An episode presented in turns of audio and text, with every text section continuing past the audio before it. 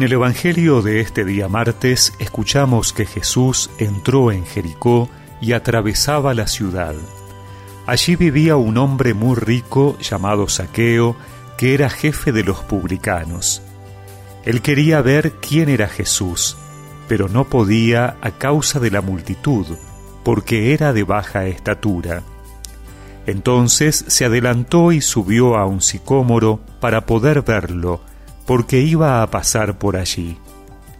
Al entrar a ese lugar, Jesús miró hacia arriba y le dijo, Saqueo, baja pronto, porque hoy tengo que alojarme en tu casa. Saqueo bajó rápidamente y lo recibió con alegría. Al ver esto, todos murmuraban diciendo, se ha ido a alojar en casa de un pecador. Pero Saqueo dijo resueltamente al Señor, Señor, voy a dar la mitad de mis bienes a los pobres, y si he perjudicado a alguien, le daré cuatro veces más. Y Jesús le dijo, Hoy ha llegado la salvación a esta casa, ya que también este hombre es un hijo de Abraham, porque el Hijo del Hombre vino a buscar y a salvar lo que estaba perdido.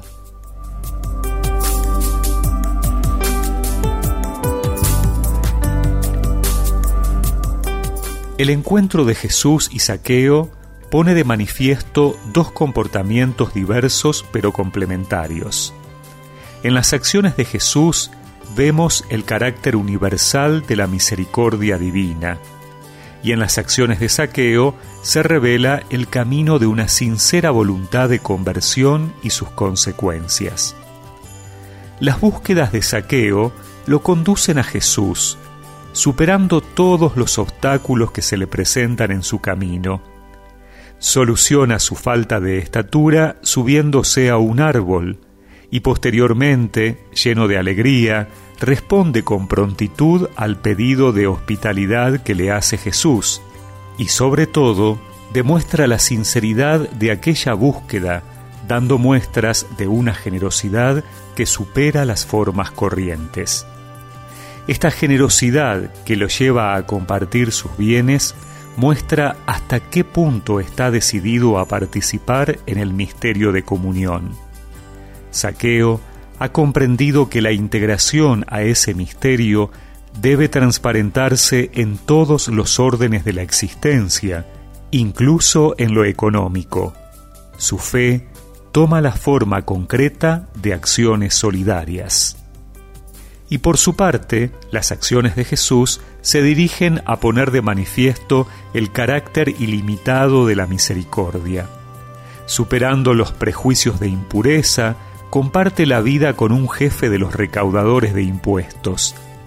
La crítica dirigida a su actitud se convierte en ocasión para subrayar el significado de la presencia salvífica de Jesús.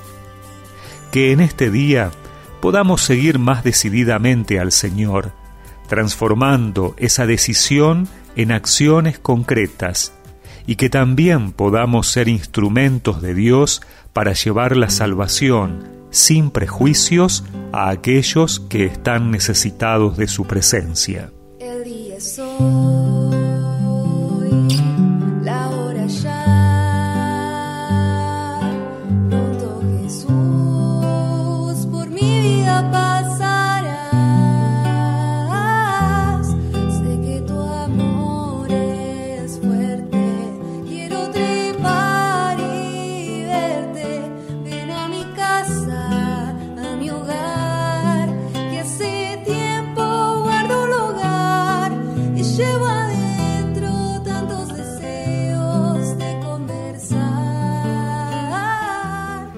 Y recemos juntos esta oración.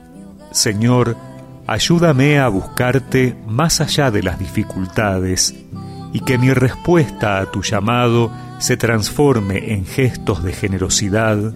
Amén. Y que la bendición de Dios Todopoderoso, del Padre, del Hijo y del Espíritu Santo los acompañe siempre.